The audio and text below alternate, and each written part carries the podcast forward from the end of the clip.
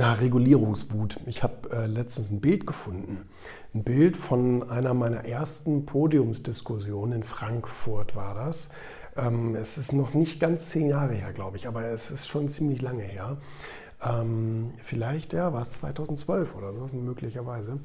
Ähm, da habe ich zu einer Podiumsdiskussion in Frankfurt eingeladen und ähm, da waren dabei Frank Schäffler von der FDP, ähm, Thorsten Schulte, der Silberjunge, und ähm, Roland Tichy von, ne, also damals war er auch schon nicht mehr bei der Wirtschaftswoche, jetzt hat er natürlich Tichys Einblick.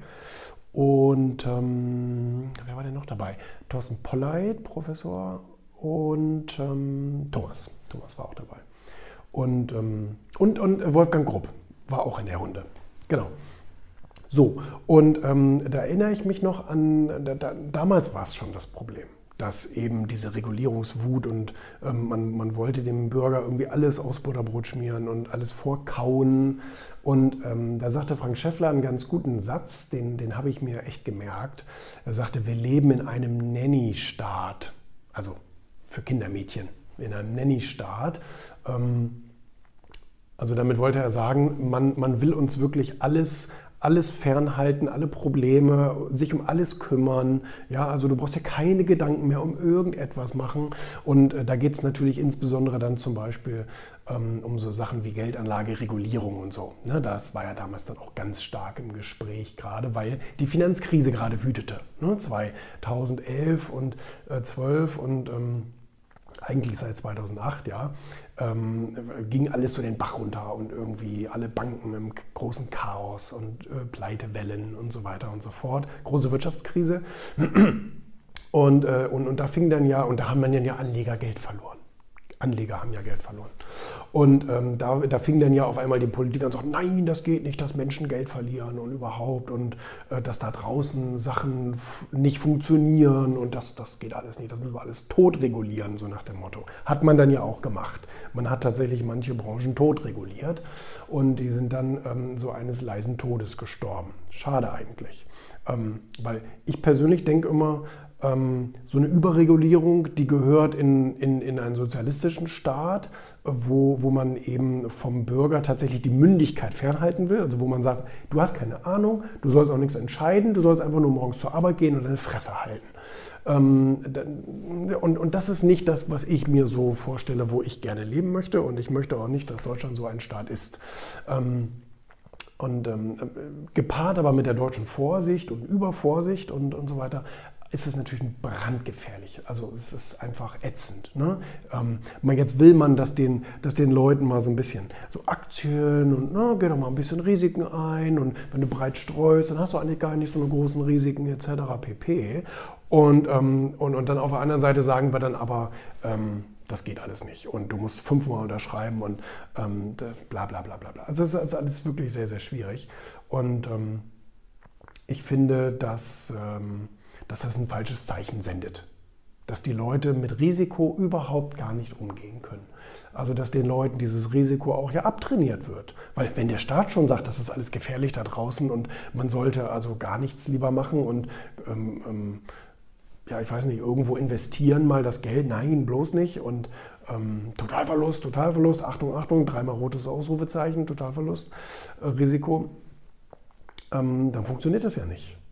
Ich meine, wenn wir ehrlich sind, dann ist das, der, das Risiko des Verlustes ist der Preis einer freien Marktwirtschaft sozusagen. Also in Amerika äh, verlieren alle paar Jahre Leute ganz viel Geld. Ja, weil sie aber auch auf der anderen Seite eben die Freiheit haben, mit ihrem Geld machen, machen zu können, was sie wollen. So, ne? Also investierst doch in Lehman Brothers, mach doch. So, ne? Manchmal funktioniert es und manchmal funktioniert es halt nicht. Ne? Du musst ja nicht alles in einen investieren, mein Gott. Also das, das darf man ja sagen. Man darf ja sagen, jetzt investier doch nicht deine ganze Altersvorsorge in Lehman Brothers. Aber du kannst ja einen Teil mal versuchen. Vielleicht funktioniert es, ja. Und wenn du auf der anderen Seite noch sieben oder acht Investments gemacht hast, so, davon funktionieren vielleicht auch zwei nicht. Aber sechs funktionieren oder fünf funktionieren. Und, ähm, und, und, und dann hast du doch was gewonnen anstatt verloren, ja, im, im Mittel. Ja, ich weiß es nicht. Ich weiß es nicht Das, ähm, das habe ich so ein bisschen so. Äh, die Grünen haben ja in ihrem Wahlprogramm äh, Startups. Jeder soll 25.000 kriegen. Einfach so. Versuch mal dein Glück. Ne? Das ist aber auch irgendwie ja nicht die Lösung. Also einfach Geld zu verschenken. Also ich finde Geld verschenken immer schwierig. So leistungslos einfach irgendwas herschenken, finde ich immer schwierig. Ähm, aber es, es bringt doch auch nichts, wenn der Staat, der Staat gibt dir jetzt Geld und sagt, viel Spaß, versuch dein Glück. Also das hat ja nichts mit, Glück als solches zu tun, sondern da muss ja auch ein bisschen irgendwie eine strategische Partnerschaft her. Deswegen macht es doch eigentlich mehr Sinn, ähm, dann vielleicht einen erfahrenen Investor oder wie auch immer zu fördern. Ja, also der, der, von mir aus kann der Staat ja mit dem eine Kooperation machen, eine Public-Private Partnership oder wie auch immer. Ähm, und, ähm, aber es muss ja Kompetenz dabei sein. Ja, also es muss ja irgendwie dann auch jemand sein, der, der weiß, was man mit Geld macht und nicht einfach irgendjemandem, weil dann kommt doch wirklich jeder und sagt, hey, gib 25 umsonst, geil. Einfach anmelden und sagen, hier, zack. Ähm, ich habe äh, viele junge Leute gesehen, die hatten eine ganz coole Idee, aber ja wirklich von gar nichts eine Ahnung. Also das heißt, das Geld, was willst du mit 25.000 machen? So, die gehen hin, sagen, ähm, was brauchen wir? Wir brauchen ein Büro. Wir brauchen ein Büro. Okay, wo gehen wir hin? Büro, Hamburg. Okay. Ähm, was, ist das, was kostet das billigste Büro in Hamburg? Ja, zweieinhalbtausend. Ähm, Im Monat? Ja, im Monat. Hm. Okay, und wie viel und, und wie lange, wie, wie viel ist Mindestvertragsunterzeichnung, so nach dem Motto, also Mindestlaufzeit?